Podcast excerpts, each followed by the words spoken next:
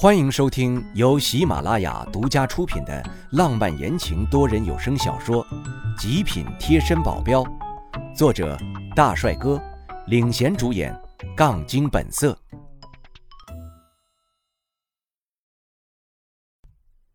第六十五章，威慑成立。深呼一口气，门敲也不敲，直接把手放在门把手上一转打开，还算敞亮，窗帘没有关。但是里面一个人都没有，我巡视了两下，没有什么线索。我又悄悄地把门关上，就剩最后一个门了。张金正肯定在里面，包括剩下的那个女人也肯定在里面。连徐正他们也严肃起来，轻声地问我：“老大，我们要进去了吗？”我轻轻地点了点头，深呼一口气，然后把手放在把手上，一用力，然后推开。眼前的一幕简直让我震惊。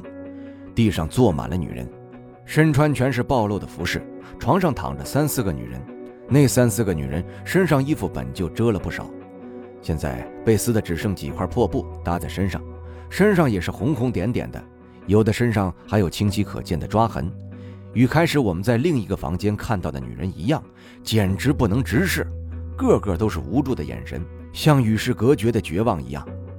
而张金正就在他们身上不停地做着活塞运动，脸色潮红的很不正常，像滴着血一样，简直不是人，居然这样虐待这些女人。我们四个一进去，在床边那里蹲着的、趴着的女人们全都像疯了一样把我们推开，想往外面跑，还有几个还一直扒住我们的大腿，想让我们救救他们。我哪里看得过去啊？管不了那么多，直接就对着张金正这个王八蛋就是一拳过去了，用上了全身的力。我甚至把丹田的气都集中在拳头上，想要一拳把他给打死。张金正看着我，明显慌了一下，而不知怎么的，他竟然不躲开我的拳头，继续在做他的活塞运动。这让我心里一个冷笑：张金正已经色到这个程度了吗？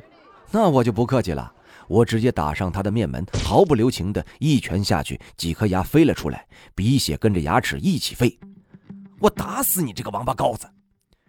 我继续又想一拳打下去，但是他很不对劲儿。我这样打，一般人哪里承受得了这个痛？而他完全不理会我，继续在那儿做运动。我看见这样，我就来气，一脚踹上了他的肚子。他肚子猛地陷了下去，我又加了一份力，把他踢开了。他总算与那个女人分开了。他一口血喷了出来，洒在了自己的大腿根部。他的第一个反应不是朝我过来报仇，是一拳打伤了自己的胸部。一口黑色的血喷了出来，这让我想起电视剧里面的练功走火入魔。张金正现在难道是走火入魔了？难道他刚刚跟女人做那种羞耻的事情不是为了性，而是在练功？如果真的是练功的话，那不知道他毁了多少女人。这种人绝不能留。这么想着，我的脚已经踹了上去，直达他的命根子。这东西留下来是祸害，干脆端了算了。而他也猜到我要干什么，急忙捂住下体，猛地站起身来，反过身想要躲过我。我一脚就踹到他的屁股上，他迎着墙扑上去，脑袋撞到了墙，血流不止。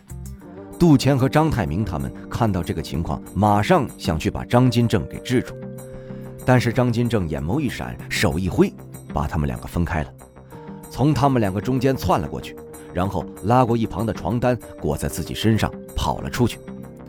他刚刚的伤可不轻，脚步有些踉跄。我想追上去，但他猛地一个转身，手对我一挥，我感觉到了一股灼热的气体朝我扑过来。我忍不住闭上眼，后退了好几步。等我再次睁开眼的时候，哪里还见到他的人？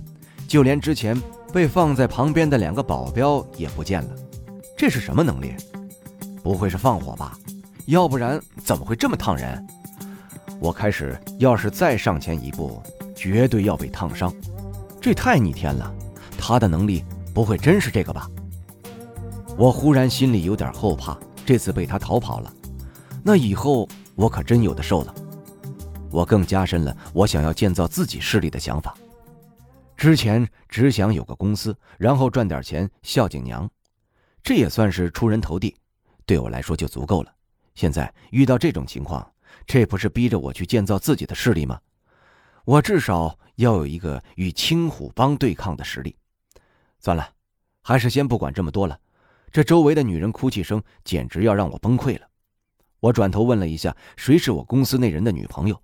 有一个人站了起来，还好算是整齐的，应该没有被张金正给糟蹋。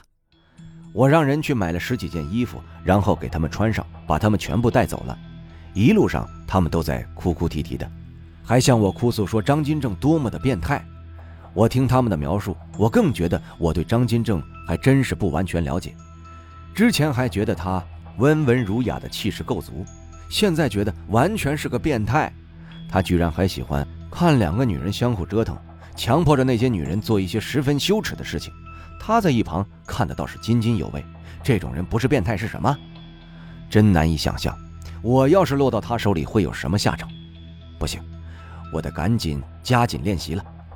把那人的女朋友送回到他身边之后，这次的事情也算是解决了。杜家已经不配被我放在眼里了，李氏也被我收购，苗倩倩我也终于要让她恢复学习了。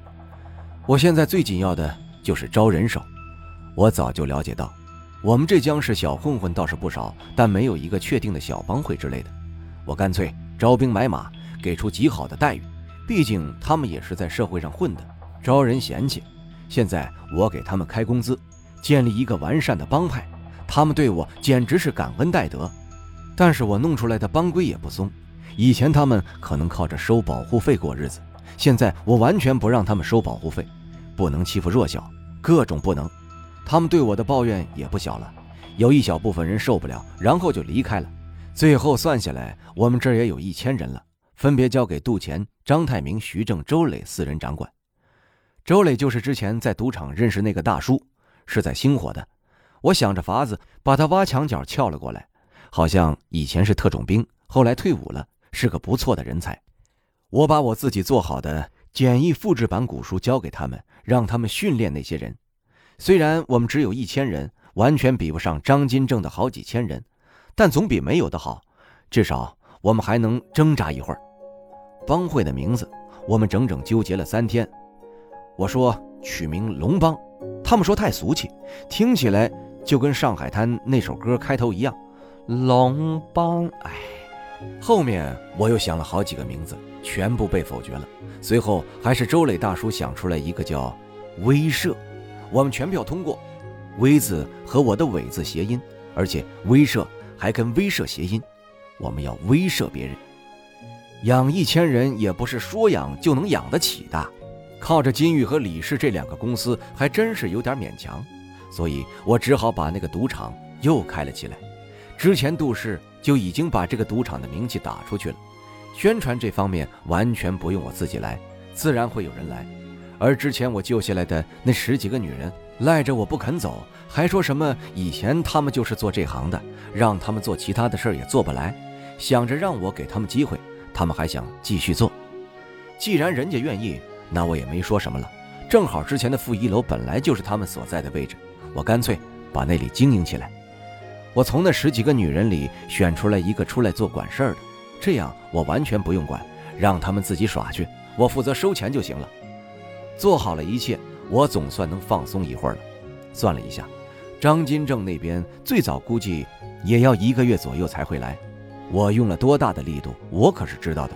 他就算再厉害，一个月的时间也不可能完全好的。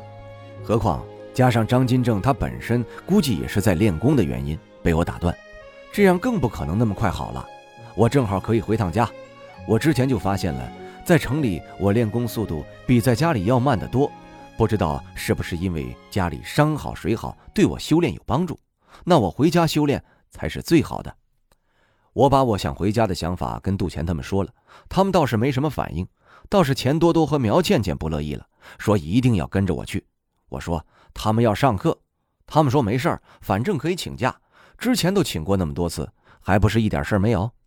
我想拒绝的，但跟他们争论了好一会儿，执拗不过，只好答应把他们带上了。出发前一天晚上，打电话给我娘说我要回去，她高兴的都快找不着北了，说一定给我杀鸡补补。我摇了摇头，娘为我辛苦了一辈子，现在我总算可以让她过上好日子了。在出发之前，我特意去超市买了好多东西，全部都是我娘喜欢吃的。本来想叫司机开车的，但是苗倩倩说她会开车，就不用叫了。我也省得多带一个人。然后在车上的时候，我忽然想起来之前不说好的想练车的吗？又给忘了。找个机会一定要练车。花了三个小时，路上的路不平，开的都是颠颠簸簸的。苗倩倩一路上都在抱怨，不过。总算平安到家了。听众朋友，本集已播讲完毕，感谢您的收听。